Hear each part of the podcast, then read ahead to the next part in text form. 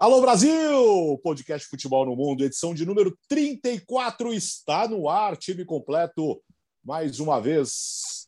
Uh, antes de falarmos aqui na pauta, primeiro agradecer o Geode, aliás, agradecer por... nem tanto, né, gente? Porque ele já é do grupo, né? Literalmente no grupo do podcast Futebol no Mundo. Ele volta a qualquer momento, numa dessas folgas, férias, qualquer pausa, o Geode sempre estará conosco. E segundo, um agradecimento especial por tanto carinho na, nas últimas semanas uh, com o futebol no mundo, com a minha, com a minha, não é saída, né, mas com o fim do meu ciclo no futebol no mundo na televisão, um carinho especial a todos vocês. Foram, não sei dizer, milhares, centenas, milhares, dezenas e milhares de mensagens, impossível de responder, mas fica aqui a gratidão e nossa história continua aqui no podcast do futebol no mundo, que é um sucesso graças a você. E aí, Léo, tudo bem? Tudo bem, Alex? Bem-vindo de volta, é uma satisfação. Sabe que o, que o Jean, é, a, gente, a gente ofereceu para ele, como a gente fez com o João Castelo Branco, falou: oh, depois da sua participação, você pode sair do grupo, não tem problema. E ele falou: não, não, fez que não era com ele, ficou. Então, se ficou... O João saiu, né? É, não, o João não falou, ah, então beleza, tchau. Tchau. aí, aí, aí, o Jean ficou, e se ele ficou, eu vou entender que ele gostou, não que o João não tenha gostado, tá? Mas que ele não tem problema em ter um, em ter um grupo a mais e ficar com a gente, tá? Ficou, tá. Fico, entrou, entrou, pelo programa, ficou pela fofoca. É, olha, não, a, a, só falta agora o Biratã me dizer que tem fofoca no grupo do, do podcast é, todo mundo, por favor. Não, não, tem informações. Né? Informações. Ah, tá bom. Trabalhamos, como é que é? Trabalhamos com nomes, né? Não, e essa, e essa, essa semana, essa semana trabalhamos bastante, porque fechou o mercado, foi frenético, Nossa. né? Uma das janelas históricas aí, então Assunto aqui não falta, viu, Alex? Ah, então vamos embora, vamos embora. Aliás, uh, o dinheiro aparentemente está só na Inglaterra, né, Gustavo? Pois é, deixar um grande abraço aqui para todo mundo. Pô, se fez falta, Alex, a gente tem que ficar conduzindo o programa aí, aí eu estourava o tempo direto, né? Que eu ficava falando é, do Hoffman e não olhava o cronômetro, né? Estourava tudo aí, mas bom que você está aqui de volta já. Aliás, fã de esportes, o Futebol no Mundo, o podcast Futebol no Mundo, firme e forte aqui na sua plataforma preferida de podcast, lá no YouTube da ESPN Brasil, e vamos seguir crescendo aqui com o futebol no mundo. O futebol no mundo segue firme e forte aqui.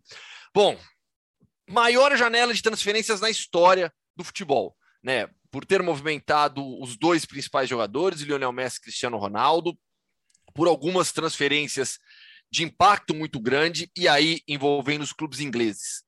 É, Romelo Lukaku, melhor jogador do último campeonato italiano, indo para a Premier League e retornando ao Chelsea.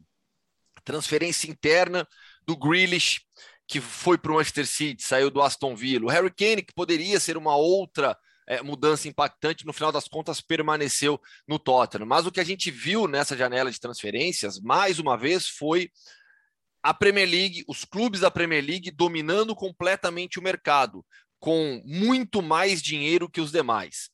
É, o Atlet The Athletic publicou uma matéria muito legal. Até o Bertozzi colocou lá no grupo nosso também do WhatsApp. Por isso que o Jean fica lá. Ele, ali é uma fonte de informação, né? Uhum. É uma, uma matéria do The Athletic muito boa, mostrando que mostrando os gastos da Premier League na comparação com as outras grandes ligas. Né? A gente sempre fala de cinco grandes ligas: Premier League, La Liga, Série A, Bundesliga e Ligue 1. Né? Pelo sexto ano consecutivo, em Libras, a Premier League gastou mais de um bilhão, né? um gasto muito maior que os demais.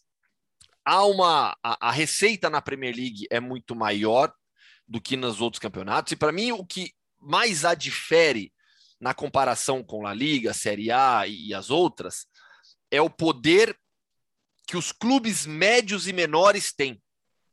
Porque quando a gente fala dos maiores, é, a gente vai para a França e tem o Paris Saint-Germain, a gente vai para a Alemanha e tem o Bayern com capacidade de fazer grandes investimentos, mas uma cultura de clube diferente, apesar de ter feito alguns gastos nos últimos anos bem altos também. É, na Espanha, a gente viu o Atlético de Madrid com uma grande janela de transferência, uma, uma, um mercado muito forte.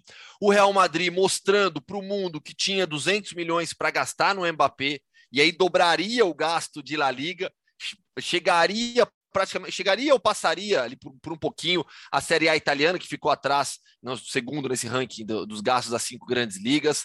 Só o Barcelona, que vive um momento diferente, atípico, vai precisar se reestruturar para voltar a gastar. Mas acho que para mim a principal diferença é a forma como a Premier League cresceu nesses últimos anos, dividindo muito bem o dinheiro, deixando os ricos cada vez mais ricos, mas os clubes médios com um poder de compra que nenhum outro clube médio da Europa tem.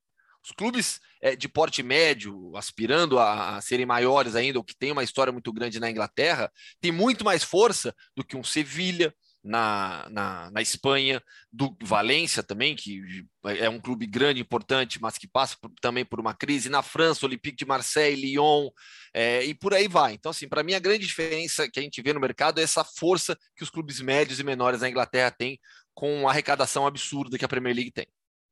Diga, Bira. Bom, é...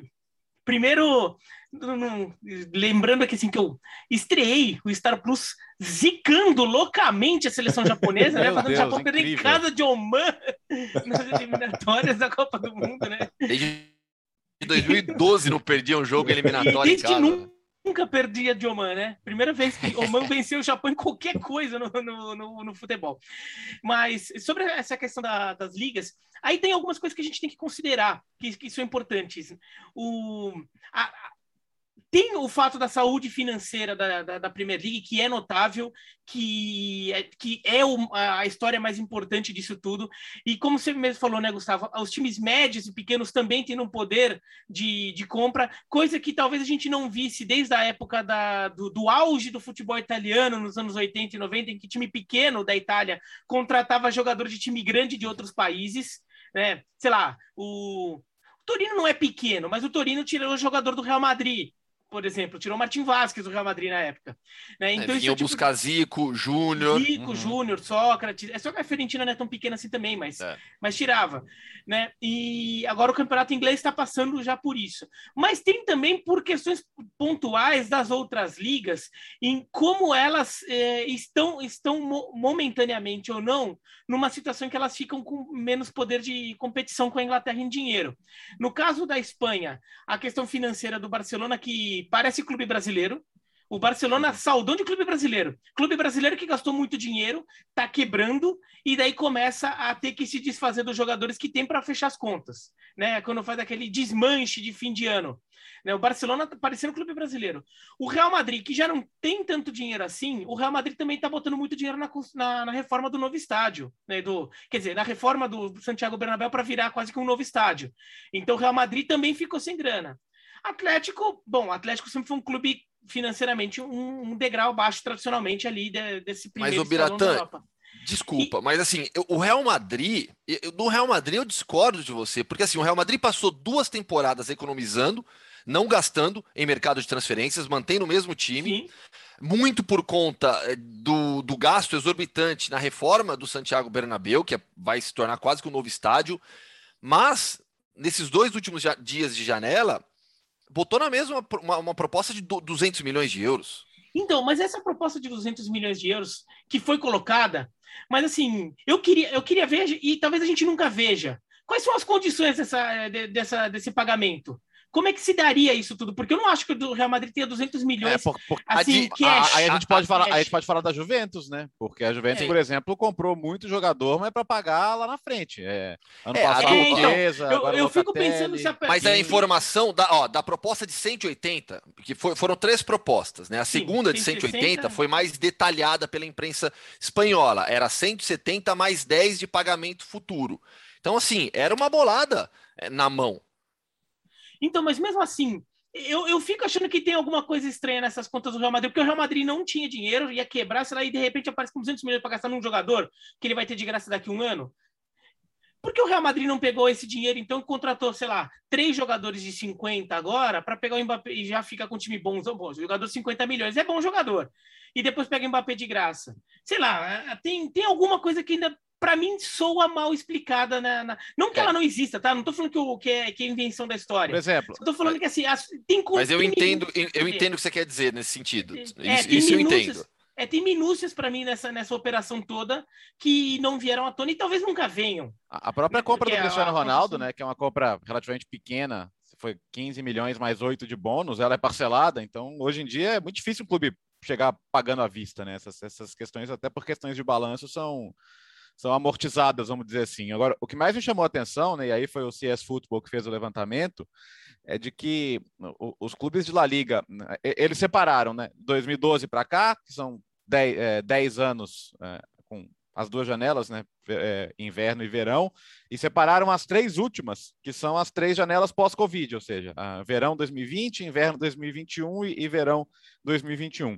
E, e, e, os clubes de La Liga tiveram um balanço positivo, ou seja, entra, entrou, entraram 200 milhões a mais do que saiu. Isso mostra como o Real Madrid e Barcelona também não, não foram protagonistas em gastos, o Mbappé teria empatado isso aí e ainda assim ficaria, ficaria no 0 a 0 mesmo com uma contratação desse tamanho. E o Barcelona tendo que fazer vendinhas picadas ali, como essa do, do, do Lex Moriba, é, a própria venda do Grisma agora, né? Que, que foi por menos da metade do que eles pagaram. Mas o, o, isso quer dizer o quê? Os times espanhóis dependeram de vender jogadores para para fechar as contas nesse período. E os ingleses não. Os ingleses ou, ou eles tinham uma confiança muito rápida na retomada da, das receitas, ou em alguns casos, como no, no, no, Big Six, por exemplo, que eu acho que cada vez mais é Big Four, mas tudo bem, ele, eles falaram: olha, esse dinheiro vai voltar, que agora o público está voltando, então é uma receita que vai voltar, mas mesmo quando ela não havia, ela não pesava tanto assim. Então, é, quanto que ela pesa? Sei lá, 15%? No geral, porque você tem um contrato de TV que é absurdo. Você tem esse, os times que jogam na Premier League, na, na, Champions League também tem receitas absurdas com, com Champions League, porque os times ingleses no geral, tirando o United que foi eliminado cedo, vão bem também na, na, na Champions League e podem contar com dinheiro bom. Então, o, o, e eles conseguiram terminar a temporada 19/20 mesmo depois, é, de maneira acidentada. Então, é, é eles, eles, eles, eles, tiveram condição de botar o dinheiro. E aí entra o que o Gustavo falou, inclusive os médios e pequenos. Então, se você fizer um levantamento aí dos times que, que tiveram balanço negativo, ou seja, que gastaram mais do que, do que do que receberam, a maioria são ingleses. E não só United, Chelsea, mas Arsenal, Leeds, Tottenham. É incrível como o Arsenal gasta para ficar ou igual ou pior, né? Isso aí, isso chama muita atenção. Mas se pegar o top 10. Foi o que mais gastou, né, Bertozzi? É, se pegar o top 10 aqui de entradas e saídas nessas três janelas, você tem em, sé, em sétimo a Juventus, em oitavo o PSG e em décima a Roma. Os outros, os outros todos são ingleses. A United 218, Chelsea 205, Arsenal 194, é, mas, mas isso chama muito atenção. E, e isso começa a criar, é, é, e o levantamento deles é que de que é, passou a responder por 45% do total da, das ligas top 5, você cria também um, uma relação de dependência. Ou seja, quanto mais os ingleses têm condição de gastar, mais os outros precisam vender para eles também. Né? Então, a, ainda é importante que o futebol tenha um sistema que não seja fechado, e por isso, e, aliás, isso explica muito porque Real Madrid, Barcelona e Juventus não largam o osso da Superliga, mas, mas mostra também que é, que é uma cadeia alimentar cada vez mais clara, né? E daí também tem algumas questões aí que acho que, que vale a pena pontuar, que assim, por exemplo, na Espanha, o, o futebol espanhol durante muito tempo, e eu já estou pegando já o universo de 20 anos, os times médios da Espanha, eles, é, uma coisa que ajudava muito eles é que eles faziam algumas grandes vendas, e isso oxigenava o caixa deles para eles conseguirem fazer eles as, os investimentos. Né? Então, por exemplo, o Davi Villa que ia para o Barcelona, o Davi Silva que ia do Valência uhum. para o Manchester City. Esse tipo de venda que acontecia muito é, ajudava. Então, por exemplo, daí quando o Valência investia, quando o Sevilha investia, ele investia muito jogador que o, com, ele botava um pouquinho a mais, mas ele já recebia bastante vindo de um clube maior. Então as compras Como é na Alemanha, Madrid, né, Exatamente, como na Alemanha, que o dinheiro do Bayern de Munique vai é, se espalhando. O dinheiro fica na liga. O dinheiro fica na liga. E, e o, dinheiro, o, dinheiro, do campeonato espanhol ficava muito. É, o dinheiro do campeonato espanhol ficava muito assim, né? O Real Madrid, o Barcelona e um ou outro clube inglês que contratava um espanhol, dava, botava dinheiro nos times médios, os times médios pegavam esse dinheiro, botavam um pouquinho a mais, contratava e então contratava sul-americano, contratava português, eventualmente contratava alguns espanhóis de clubes ainda menores, né?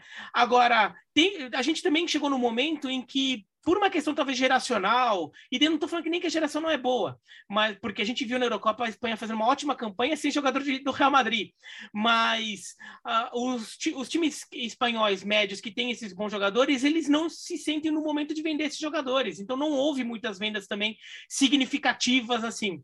Então o Campeonato Espanhol realmente ficou meio estagnado ali, né? E, e um, um Mbappé ia fazer toda a diferença no balanço. Agora você pega, por exemplo, o caso do Tottenham. Ficou um tempo sem investir, construiu um baita de um estádio e agora conseguiu segurar o Harry Kane. Olha só a diferença de administração de clubes e a diferença dessas ligas, né, Gustavo? Sim.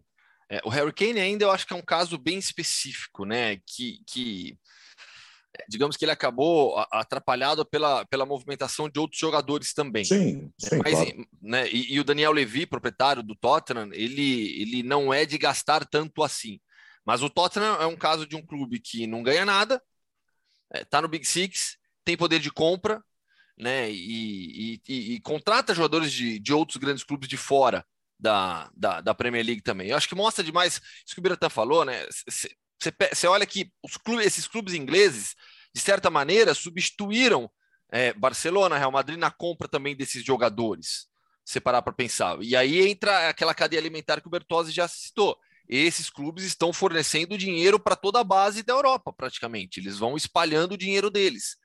É, é uma concentração. Eu acho que a gente vê essa concentração mais localizada em alguns países. Então, o Bayern hoje é muito mais forte do que era há 20 anos. É, o domínio que o Bayern tem hoje, tanto é que a atual sequência de títulos do Bayern na Bundesliga é inédita.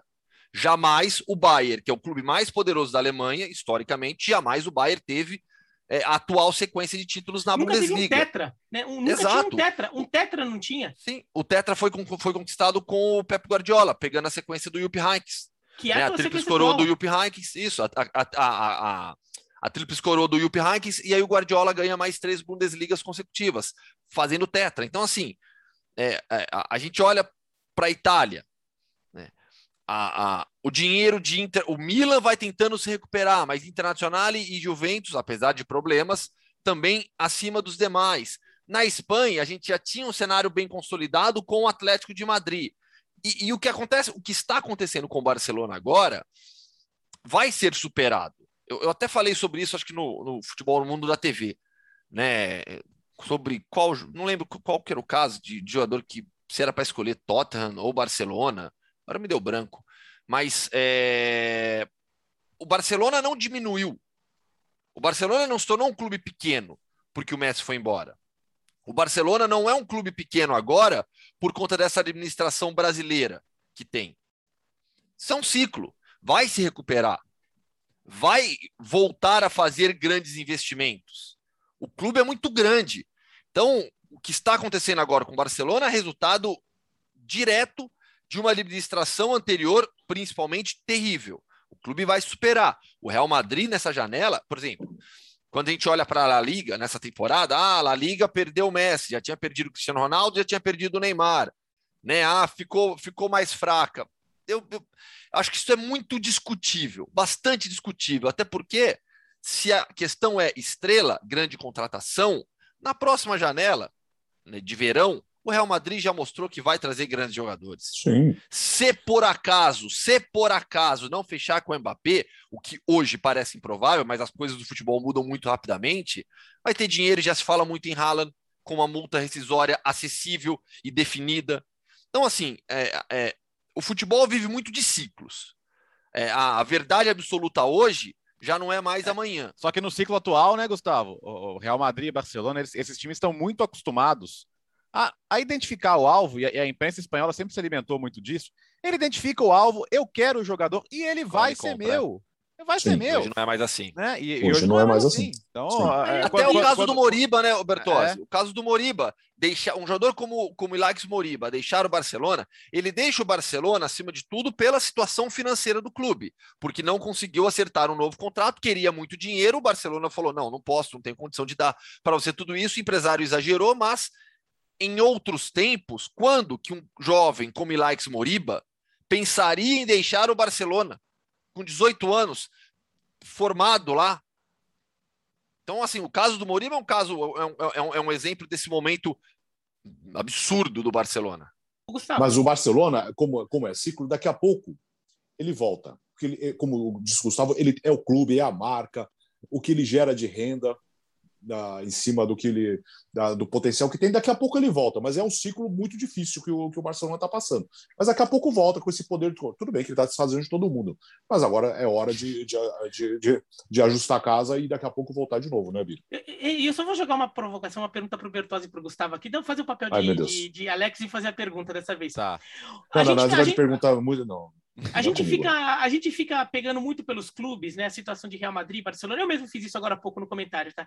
Agora, o quanto isso não poderia também mostrar a, a força de, da, da liga como marca. Daí não, não é os clubes ingleses, uhum. é a liga inglesa. A liga como uma marca, como uma instituição que passou a ter uma força própria e isso ajuda a sustentar todo o sistema na Inglaterra.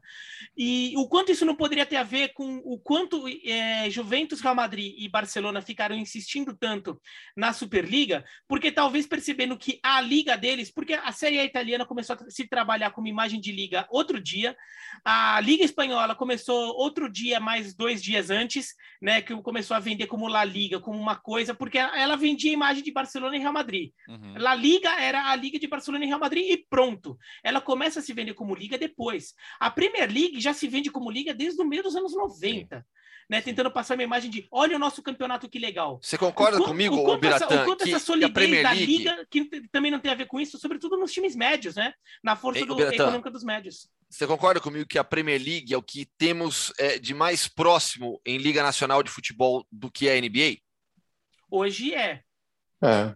É, o, o, ponto é que assim, o que, o que seria. Pensando o produto inteiro. Pensando seria, todo o produto, o que, o e é seria, é hoje o campeonato nacional mais forte. O, o ponto é que eu, eu, entendo o ponto, a questão é que a Superliga estava sendo concebida não como algo que ia substituir as ligas nacionais, mas que ia, ia apenas redimensioná-las, né? E, é. e por isso então, mas é, que a Premier League não. Mas para os espanhóis nessa. isso é bom, né? É, é claro, que, claro. Porque claro. você tira a força da liga que os ingleses têm para dar força Sim. numa liga em que eles passam a ser membros, né? Até, até, até por isso me surpreendeu muito como, como os ingleses, de maneira bem, bem a Céfala entraram de cabeça nisso aí, tomaram uma pancada de todos os lados, né? Mas saíram uhum. sem também fazer muito drama, né? É. Assim, não, tipo, não. quando perceberam, ah, então vamos embora, vai, vamos embora. Não vamos... É, não, porque aí, aí na hora que a Premier League bate na porta deles, fala, ô, oh, oh, Chelsea, City, vocês que são os primeiros, vocês não estão muito convencidos, né?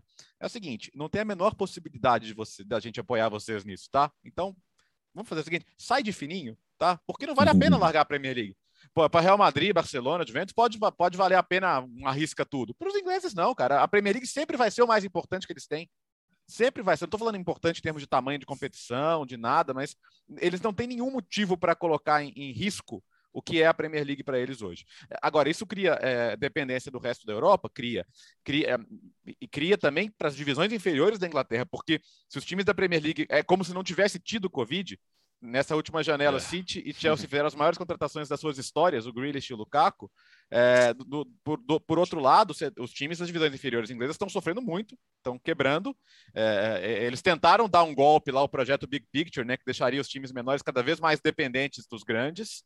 É, e o que, que acontece? O time da Championship hoje, muitas vezes ele gasta um dinheiro que ele não tem, porque o que, que, que ele sabe? Cara, se eu chegar à Premier League, é, é, é um pote de ouro. É Volta um tio, tudo, né? é um tio Patinhas Sim. mergulhando na, na, na, caixa forte.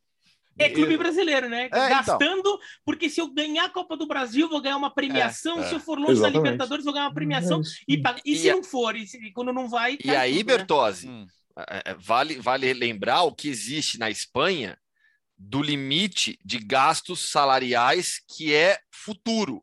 Sim. Não é, não é retroativo, como e, é na França, aliás, aliás o, que, o, que pode explicar Isso faz muito, uma né? diferença né? muito grande. O, o que pode é. explicar muito da Espanha ter sido, segundo o levantamento aqui do Ciesa, a única das, das quatro ligas a ter um balanço positivo nas entradas e saídas. Exato. Embora, embora na França ele, ele só não empate por causa do PSG, né? A é. diferença ali de cento e poucos milhões é, é o que o PSG o PSG é um, janelas. É, é, o ponto fora da curva é na, na França. Nin... Não, Exato, é um mundo totalmente à parte o PSG na França. Curva, fora da Inglaterra, aliás. Fora da é. Inglaterra, quem tem, quem tem condição de contratar o PSG? Sim, Sim mas aí não é por causa da liga, não é por causa de nada. Não, exato. É, é, é, é uma não, outra tanto, situação tanto que a liga, a liga francesa, ela no ano da pandemia, ela das, das cinco é a única que não termina. Ela perde o contrato de TV, refaz o contrato de TV em outras condições. Então, cada, cada vez mais os franceses, eles são os mais esperados para vender, talvez. Né? E, e, mais uma outra provocação minha sobre liga. Para os franceses, esse não seria um bom momento para a Liga Francesa tentar não virar a segunda maior do mundo, não isso, mas é, ganhar um pouco de espaço na comparação com a Liga Espanhola, com a Liga Alemã e com a Liga Italiana, já que pelo menos eles têm um Paris Saint-Germain lá muito forte, como uma marca muito forte agora, trazendo muita atenção internacional, e daí pegando a Liga Italiana ali meio que num momento ali de desequilíbrio, a Liga Espanhola meio combalida, de repente o Campeonato Francês é, ganhar um pouco mais de projeção internacional? É, precisa saber se o, o PSG está afim, né? Porque o PSG é, é. É, é, deveria estar, inclusive, deveria estar. então, mas acho que o PSG ele enxerga ele uma coisa. É, exatamente. Ele enxerga assim, uma, a, uma coisa. A sensação é que os né? outros clubes gostaram muito da história do Messi. Sim, quer, quer ou não, cara, isso é valor para a liga. Ah, mas você vai apanhar Sim. do PSG. Ok, mas eu, eu, eu, na hora de negociar o meu. Mas eu tenho visibilidade. Meu, na hora de negociar o meu contato de TV, os meus patrocínios, é, isso Sim. aí é. Uh, olha, você tem entrega de no mínimo dois jogos com cara, o Messi. O, o, o Piquet comprou o Campeonato Francês para passar na Espanha, velho. Sim. Entendeu? Então pensa, é, é, tem, tem o seu lado. Mas, mas isso vai ser interessante ver, porque é, é essa, essa liga inglesa à prova de Covid chama muita atenção, mas em algum momento isso vai ter que se, se, se redirecionar em relação às outras ligas, é o que o Gustavo está falando. Talvez o ano que vem, com o Camp Nou cheio, com o Bernabéu novo cheio, bonito também. Próxima o, rodada tem Bernabéu já. É, o Real, principalmente cheio, o Real né? Madrid. o, talvez o processo do Barcelona seja um pouquinho mais lento, mais lento de, de um acho. ou dois anos a mais. Mas esses times é não isso. vão ficar parados. E, né? Mas que bom que eles sobreviveram, ainda... né? E o Barcelona tem a, a grana. É, sobreviveram. Mas o Barcelona tem estádio para reformar também, hein? É. Tem, tem. E vai ter que correr atrás disso, né? Vai ter que correr. Mas, novinho. Mas tô, eu tô aliviado. O futebol ia morrer, a gente vai ter que diminuir é. o tempo do jogo para os jovens prestarem atenção. Ah, que, tá que bom. bom que sobreviveram, né? Ah. E ficou melhor é... celular. É. Pô, só, é. só, só, só isso, que, isso que o Bratan disse. Eu acho que assim, a Ligue 1 tem uma enorme oportunidade diante de si. Uma enorme oportunidade. Né? E é um campeonato que a gente já cansou de falar aqui muito antes de chegada de Messi. É equilibrado, forte, bons times, é, times grandes e médios com muita qualidade. O campeonato revela muitos jogadores. Então, você tem claramente um favorito nessa temporada. Tinha na passada e ele perdeu, deu Lille. Mas você tem bons times que chamam a atenção. Você vê o Olympique de Marseille, as contratações que fez essa temporada. Né? Uma equipe que chama bastante atenção. E quando a gente vai para a La Liga, eu acho que um ponto importante é o equilíbrio que você tem na liga com fortalecimento de clubes médios ou grandes, sem serem do tamanho de Barcelona, Atlético e, e Real. Então a gente tem o Villarreal, que é o atual campeão da Europa League, o Sevilla, que consistentemente vem crescendo é, no futebol europeu, futebol continental. Você cai num grupo com o Sevilla, você sabe que vai ser jogo difícil, você sabe que vai ter sempre é, times fortes do Sevilha. Né? O Valência, que infelizmente, com a administração do Peter Lima, amigo do, do Alex Seng, que andou para trás. Né? Mas o Valência tinha tudo para estar nesse estágio hoje em dia também, até pelos anos 2000 que o clube teve. Mas, não sei, eu vejo também clubes médios dessas ligas se fortalecendo. É, é, é, é o que a gente, o que o Bertoldo falou agora. Para a Ligue 1, ter, o Paris Saint-Germain puxou todo mundo para cima. O Paris Saint-Germain fez com que o Lille se mexesse, com que o Lyon se mexesse, o Olympique de Marseille.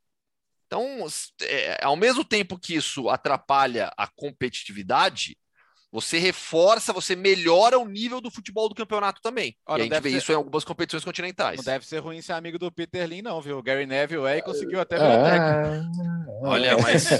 ruim não é. Ruim o problema, é, o problema é torcer para time do. É. O problema é torcer para time que tem ele como proprietário.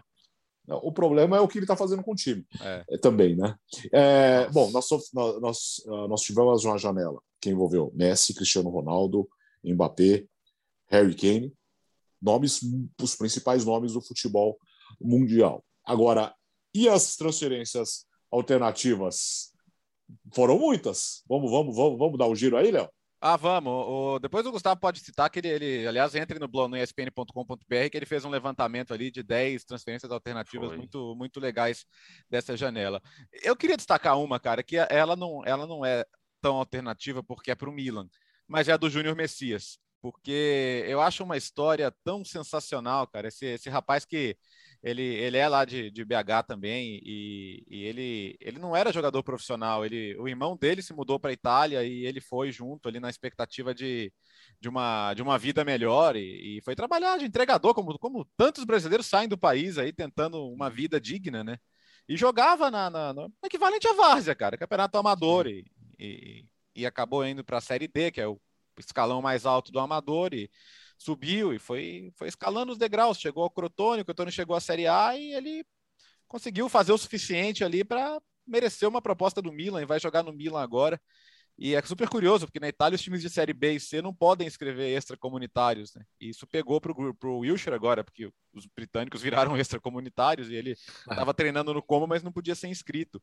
Então, para um, um, um imigrante que não é, é, não tem o passaporte comunitário, a única chance dele entrar no futebol profissional na Itália é jogar num time amador, subir e entrar nessa pirâmide. Aí ele pode se transferir para um time de Série B, Série C, é, é, ou até Série A, embora eles tenham lá os seus limites. Então não é, não é, não é fácil. E achei sensacional. Acho, que ele dificilmente vai ser titular no primeiro momento, vai lutar por espaço, mas acho incrível. Acho que é, é uma, é uma história para a gente ficar de olho na, na temporada e, e vai ser muito bacana. Então, eu acho que é, é, um desses, é uma dessas histórias que você vê o cara falando, você vê o brilho no olho do cara, não tem como você não torcer por ele.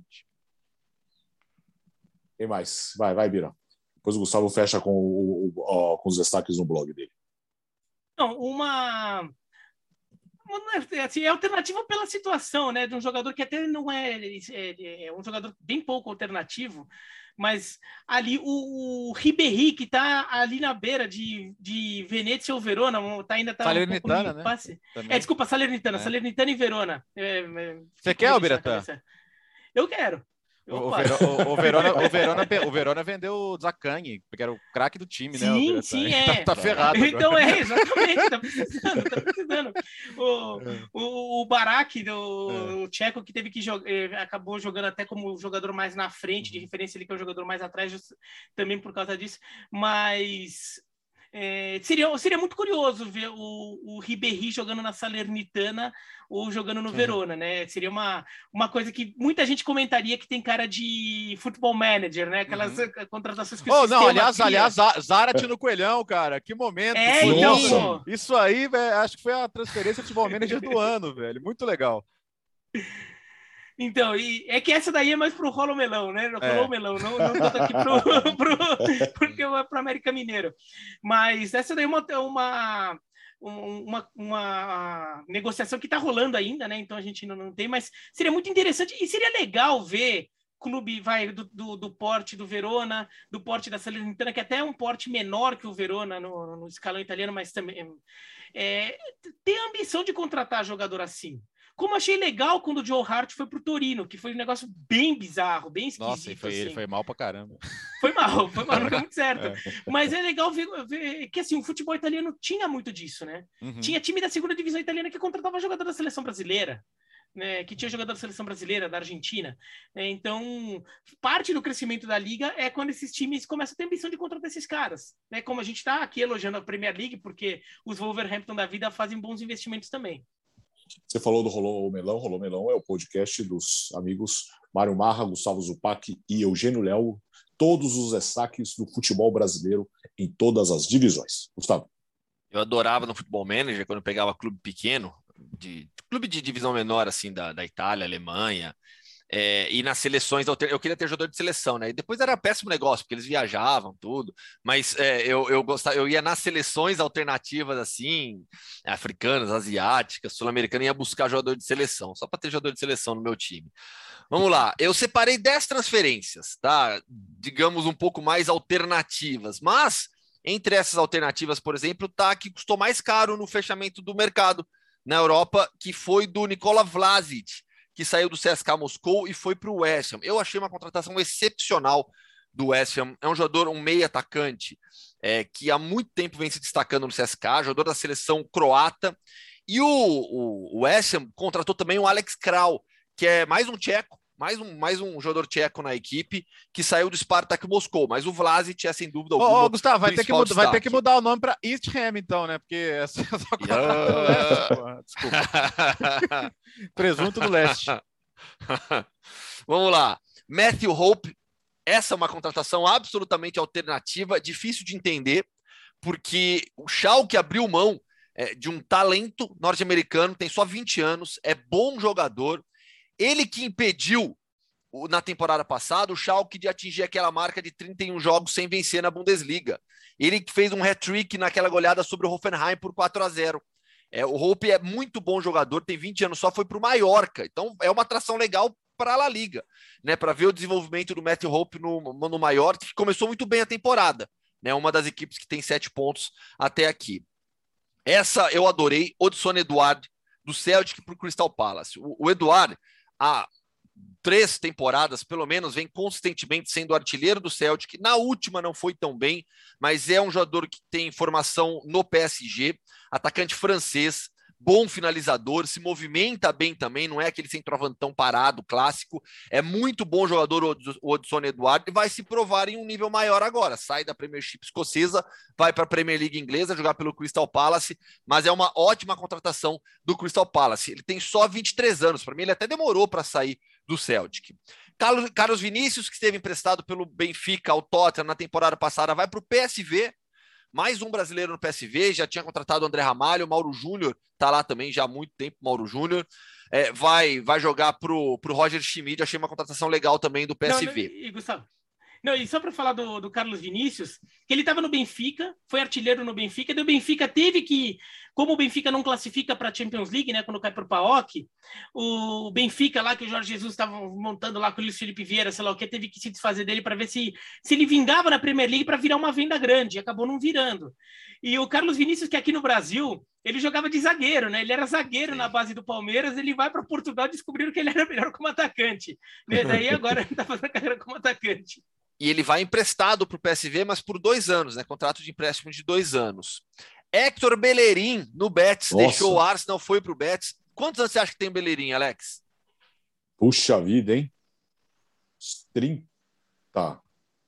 26. A gente fala de Hector Bellerin há tanto senhora. tempo, né, na seleção espanhola e no Arsenal, que parece um veterano. Tem é, 26 sim. anos só. É uma contratação excelente do Betis. Excelente, jogador da seleção espanhola, pô. Volta para a La Liga, vai jogar, vai, vai para a La Liga, né? Ele, ele, ele, ele não, não, profissionalmente não jogou, tô puxando de cabeça, mas profissionalmente não jogou na Espanha. Vai agora para o Betis. O Zacan o Bertozzi já citou, reforço da Lazio, deixou o Verona. Rhys Nelson, jogador que teve bastante, é, muitas oportunidades, na última temporada jogando pelo Arsenal, vai para o Feyenoord emprestado, ele já tinha sido emprestado uma vez pelo Arsenal também para o Hoffenheim, agora ele vai para a Eredivisie, que é um campeonato que revela muitos jogadores, ajuda muito na formação. Dennis Pry, do Torino, deixou é, o Leicester. Essa contratação eu achei surpreendente, porque é outro jogador que teve espaço também, mas acabou perdendo um pouco é, as oportunidades no, no Leicester, principalmente com a ascensão do Yuri Tillemans. Né? O Tillemans hoje é um dos principais meio-campistas do futebol inglês. O Bright acabou ficando reserva, vai seguir a carreira no Torino. O e aí, Brecalo as duas últimas. Também, né? Sim, o Brecalo, atacante. É outra contratação legal do Torino, né? quiser falar mais aí. Não, não, é que o Torino começou muito mal a temporada e tudo bem que tem ido mal as temporadas passadas também, mas eh, eu achei que deu uma melhorada boa nesse, nesse fim de janela. Agora, duas últimas, essas mais alternativas. O Juan Inácio Ramírez, atacante uruguaio, deixou o Liverpool, foi para o San Etienne. O Ramírez marcou 84 gols em 166 jogos pelo Liverpool. Nas últimas duas, três temporadas, sempre que você é, batia o olho na, na artilharia do Campeonato Uruguaio, o Ramírez ou era o artilheiro ou estava brigando pela primeira posição. Então, é, é, é um bom reforço também para o San Etienne. É uma contratação diferente. Você vai pegar um jogador já consolidado no futebol uruguaio, marcando muitos gols, e vai jogar na Ligue 1. Vamos ver o que, que vai acontecer. E por fim, essa aqui eu coloquei no blog só o pessoal ficar cantando. Will Grigg. Will Grigg saiu do é, Sunderland. Justo. Will Griggs on fire. Ele saiu do Sunderland, vai jogar pelo Rotterdam, também na, na, na, terceira divisão inglesa, né? Então vai, não muda de divisão, mas muda de clube, sai do Sunderland, vai para o Rotterdam. Ô, Gustavo, continuamos o mundo alternativo, então. Com quem você vai conversar agora? Putz, o papo foi muito legal com o Busato, Gustavo Busato, goleiro formado no Grêmio. Rodou por vários clubes do futebol brasileiro, muitos. Está desde 2019 na Bulgária jogando pelo CSKA Soft, conseguiu uma classificação incrível para a Conference League. Papo muito bacana sobre futebol e sobre a vida na Bulgária também. Roda a vinheta, Leonardo Bertozzi. Ah, na quinta tem também? Tá bom, vamos lá. Ah, Excep... vamos, vai, Ex... deixa certinho entre a entrevista, vai. Excepcionalmente, Mundo Hoffman. Vamos viajar para a Bulgária. Busato é o convidado desta semana aqui no podcast Futebol no Mundo, na entrevista do podcast Futebol no Mundo. Busato, um prazer enorme te receber aqui, tudo bem? Fala, Gustavão, beleza? Tudo certo? É um prazer enorme estar compartilhando um pouquinho da minha história aqui na Bulgária. Na semana passada, o CSKA Sofia, clube que você defende desde 2019, conseguiu uma classificação incrível para a fase de grupos da Conference League, a fase inaugural, primeira competição, primeira disputa na história da Conference League. Nos playoffs, vocês perderam a ida na Tchequia para o Vitória Pilsen por 2 a 0. Vitória Pilsen que é um time que nos últimos anos jogou algumas vezes fase de grupos e Champions League. Na volta, na Bulgária, 3 a 0 Que classificação, hein? Foi um jogo emocionante, né? Que, que a gente contou com a, com a volta da nossa torcida, que foi um fator também determinante. Mas a gente, quando jogou a primeira partida, a gente viu que era possível para reverter o, o, placar, porque a gente não jogou praticamente nada, né? Fiz um jogo abaixo do esperado na República Tcheca e o Vitória Pilsen eu acho que dos jogos que disputou na Liga Europeia, nunca perdeu em casa. Só perdeu para o, acho que se não me engano, foi para o Real Madrid. O Barcelona, acho que empatar em casa. Ele tem uma história muito forte, né? Então, um adversário muito duro. E a gente perdeu 2 a 0 como tu falaste. E, e a gente reuniu todas as forças para fazer o jogo de volta. A gente sabia que era possível, né? Mesmo difícil, mas sabia que era, era possível e conseguimos fazer um gol no comecinho do jogo e já a torcida começou a inflamar e, e nós jogadores já fomos na, na, na euforia, foram na, na, vontade, né? E, e, a segunda etapa a gente conseguiu fazer os 2 a 0 e foi para a prorrogação. Então, no prorrogação a gente tem um jogador expulso. Eu falei, é, começou a ficar difícil, aí no 115 já comecei a me programar para os pênaltis, já a gente tem um estudo dos jogadores, né? Já vai rapidamente vendo os flashes, qual jogador que está jogando e qual onde que, que bate, mas no último lance, cara, da prorrogação, a gente com jogador a menos, teve uma falta perto da do escanteio, onde o jogador foi feliz, fez uma cobrança perfeita, o Jefferson, que é outro brasileiro, deu uma casquinha, e a gente conseguiu fazer o gol no último minuto e, e a alegria foi imensa, né? Foi um jogo onde muitas as pessoas tenham certeza que vai ficar marcado por muito tempo. E pelas imagens que eu vi depois da comemoração, a euforia, a festa no estádio, na cidade, foi um absurdo, né?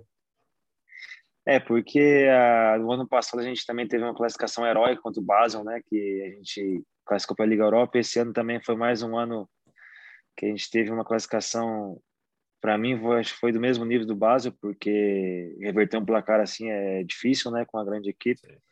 E até já faz, já passou uma semana, as pessoas, quando eu saio na rua, as pessoas agradecem.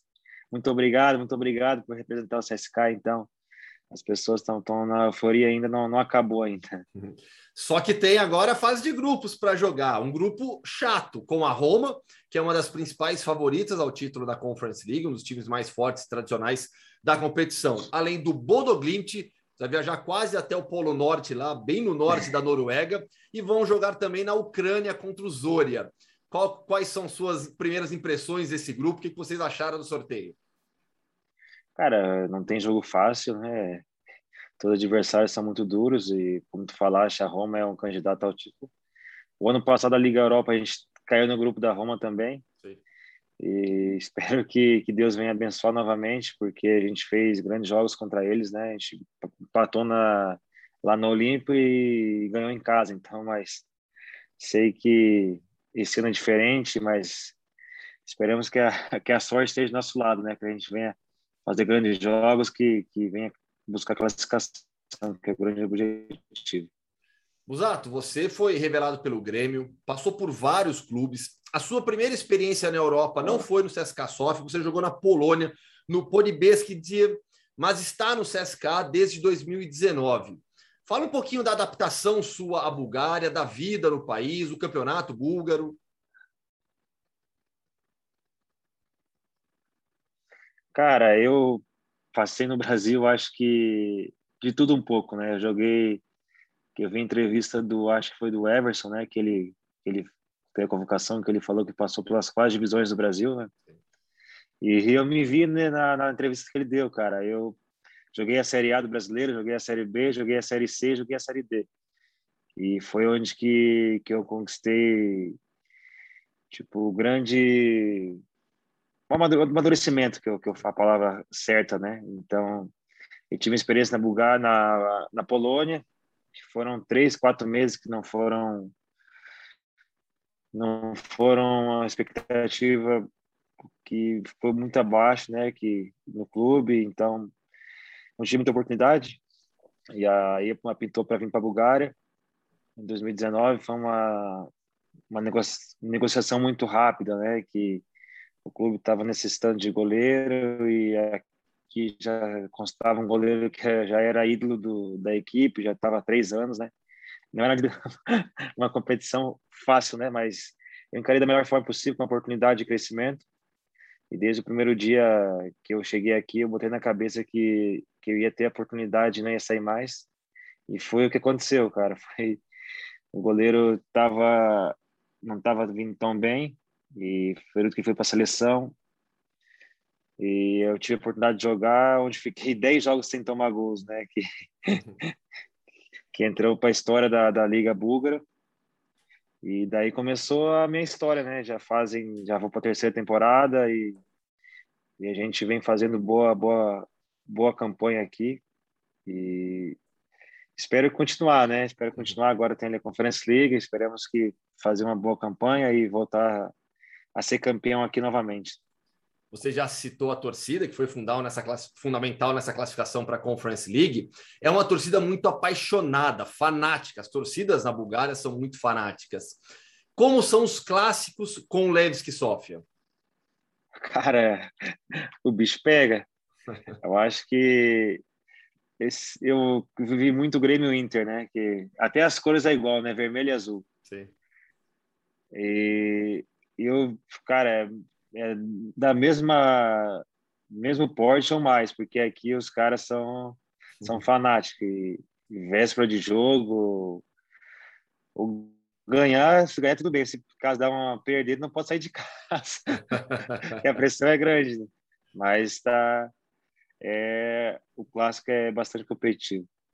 E como faz para acabar com o domínio do Ludogorets, que é deca campeão, é a maior sequência de títulos no momento do futebol europeu? Então, é, os caras têm um time muito bom, né? Os caras vêm já tanto tempo já na conquistando, não é à toa, né? Sim. Mas a gente já está tirando a casquinha aos poucos, né? No último ano a gente eliminou eles da, da semifinal da Copa da Bulgária, onde fomos campeões. E esse ano vamos tentar eliminar eles na, no campeonato da, da Bulgária, né? Que é, vai ser difícil, mas tudo é possível. A gente começou bem a, competição e vamos a degrau a degrau e buscar o objetivo que é ser campeão novamente. Agora eu quero que você conte a experiência de ter jogado uma partida no gelo em fevereiro deste ano. Vamos lembrar desse episódio. CSKA Sofia fez um clássico também, um clássico não do mesmo porte que tem contra o Levski Sofia, mas venceu o Slavia por 1 a 0. Uma nevasca na capital búlgara, campo completamente coberto de neve, só que tinha gelo também no campo, né? Congelou algumas partes do gramado. Conta essa experiência para gente, Usato. Cara, acho que foi uma das experiências mais, mais absurdas que eu, que eu enfrentei na, no futebol, porque, cara, Tipo, caiu neve, tipo, congelou e, tipo, aquele gelo, caiu mais neve por cima, então parecia uma patinação, né, de, no gelo, porque ninguém ficava em pé. E as linhas também para te ter a ter, como vou te explicar, ter a onde deve ficar o posicionamento, né? Não tinha como porque estava tudo coberto pelo gelo. Então foi realmente complicado. A bola que esqueci de trocar, botaram a bola laranja, conseguia a gente conseguia ver, mas foi uma situação assim que eu vou levar para o resto da minha vida, porque foi uma situação difícil, mas quando acabou assim, mas foi um negócio assim bom, né? Porque deu tudo certo, a gente ganhou aquele jogo de 1 a 0. E quando acabou, ufa! e você a lembra qual, de, é, qual foi a temperatura negativa? Cara, eu acho, se não me engano, foi menos 20. Nossa! Meu Deus! É, foi, acho que foi menos 20, acho, se não me engano. É, é, é uma coisa de louco, né? Porque assim, você tem, você tem que, que enfrentar a dificuldade criada com gelo no gramado e se manter, de certa maneira, aquecido ainda, né? Ainda mais para o goleiro. Porque o goleiro... Não é o jogador de linha, né? Que está correndo o tempo todo. Esse movimento o tempo todo, é verdade, é verdade. O goleiro ficar parado, a gente movimentar o tempo todo. Tu pode botar o que for de roupa, mas os pés gela, não tem. e o grande problema é, a, é, a, é, os pés, né? Que, que congela os dedos, não sente. E para chutar a bola, então, era foi uma, uma experiência, porque tu não podia apoiar o, o pé, né? Porque se tu apoiasse, tu caía. E para chutar a bola era, foi complicado. Eu só mirava para os lados, porque eu só, se eu escorregar, a bola é para lateral. Ao menos isso. E Busato, para a gente fechar já, fala um pouquinho da, da sua experiência na Bulgária. E aí, não como jogador de futebol, né? não como jogador profissional de futebol, mas a vida na Bulgária, na capital, você tem família, tem criança pequena. Como é a vida na capital da Bulgária? Cara, a Bulgária foi um país que, que eu. Ah, como eu vou te explicar melhor, é um país que me acolheu muito bem. É um país que me deu um dos maiores presentes que eu tenho hoje, que é minha filha, né? Que tem até aqui, tem aqui no braço e a da Bulgária marcado, onde mudou tudo, né? Mudou a minha vida, mudou a vida da minha família. E eu gosto muito daqui, cara. A cidade, cidade tranquila, cidade onde não é que nem o Brasil, né? Onde a gente tem tem tudo, mas é um eu não não sinto muito assim saudade da, da culinária principalmente, né? Que eu gosto muito aqui da comida aqui da, da Bulgária. E cara, minha família da minha esposa também gosta muito daqui. E vamos ver, vamos, vamos curtir o momento e, e vamos ver os próximos anos que Deus tem para reservado para nossas vidas, né? Se foi para continuar aqui mais tempo ou não, mas no momento a gente está muito feliz aqui. Até quando vai esse contrato? Eu tenho mais um ano de contrato, né? Bom, quem sabe tira o título do Ludogorets e aí tudo se encaminha é. para dar ainda mais certo, né? é, seria uma, uma grande uma grande bênção, uma grande, uma grande conquista, né? Sem dúvida alguma. Agora, para a gente fechar mesmo, falou em Risto Stoichkov aí, pessoal, abaixa, fica oh, de joelhos, né? Esse cara aí é sensacional, cara. Esse cara, não só pelo ídolo que ele foi como futebol, e sim como pessoa, né? Eu tive a oportunidade de, de conversar com ele. Cara, é um cara sensacional sem, sem palavras para descrever o que, o que ele representa aqui na Bulgária, né? É. Ele dá uma ordem. é praticamente o presidente do país, né? É, um cara que tem muito respeito aqui das pessoas. Show de bola. Busato, quero agradecer demais o seu tempo aqui conosco do Futebol no Mundo. Papo muito legal. O pessoal que gosta do mundo Hoffman, o pessoal chama de mundo Hoffman, o futebol mais alternativo gostou demais de conhecer um pouco mais sobre o Campeonato Búlgaro e sobre a sua vida aí na Bulgária também. Muito obrigado, Busato. Valeu, Gustavo. Um grande abraço aí. E qualquer coisa que precisar, aprende o grito. Valeu. Valeu. Papo legal com o Busato, né, Gustavo?